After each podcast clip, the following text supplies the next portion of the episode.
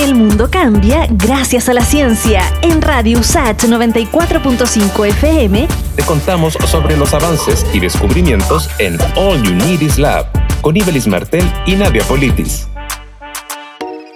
Científicos descubrieron la primera área de crianza fósil del icónico tiburón blanco. El sector estudiado incluyó Coquimbo y Caldera en el norte de Chile y Pisco en el sur de Perú. Los fósiles pertenecían al periodo geológico conocido como Plioceno.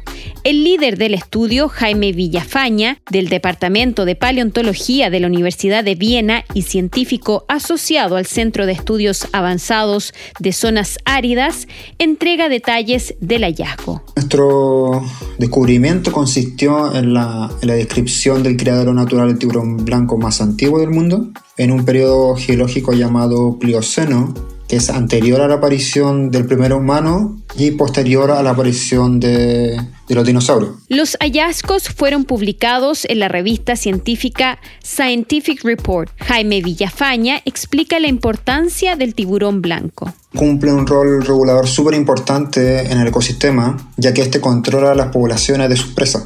Actualmente se encuentra en un estado vulnerable a la extinción, por lo cual resulta súper importante su protección. El mismo científico detalla la relevancia de estos hallazgos. Tenemos evidencia sólida de que las poblaciones de este tiburón eh, se afectaron. Posiblemente las poblaciones de otras especies se van a ver afectadas con todo el cambio climático actual. Hoy el tiburón blanco tiene una amplia distribución en parte de los océanos del planeta, exceptuando el Ártico y el Antártico.